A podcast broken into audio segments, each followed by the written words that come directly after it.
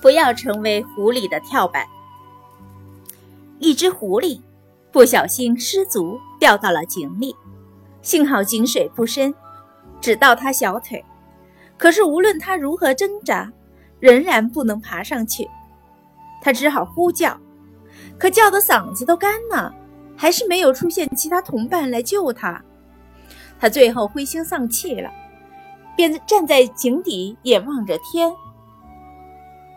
有一只公山羊渴极了，四处找水喝。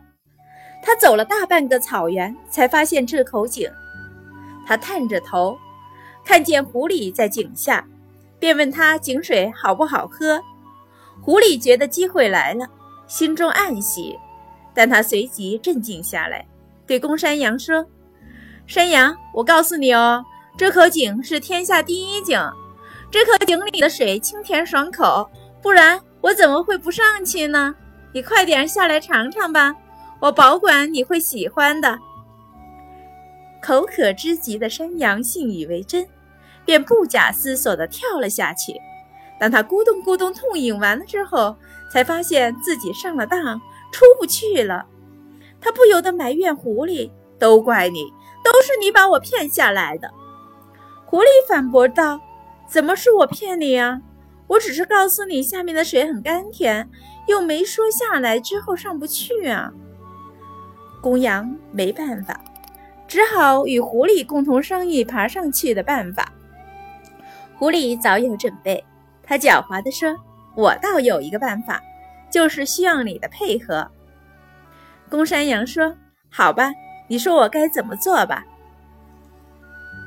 狐狸说：“你用前脚趴在井墙上。”再把脚竖直了，我从你后背跳上井去，再拉你上来，我们不就得救了吗？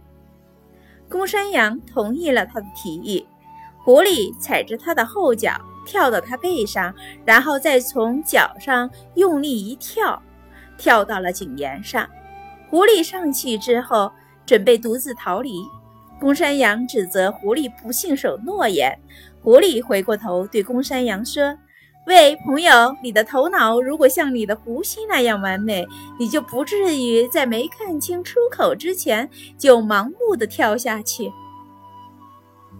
公山羊知道狐狸非常狡猾，但是他因为非常口渴，还是掉进了狐狸的陷阱，成为狐狸逃出水井的跳板。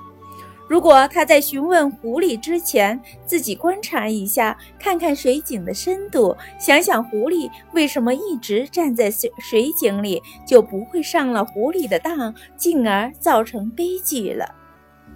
遇到事情，每个人的态度和做法各不相同，但只有先思后行的做法才是聪明人的做法。让我们记住这一点吧，凡事三思。而后行。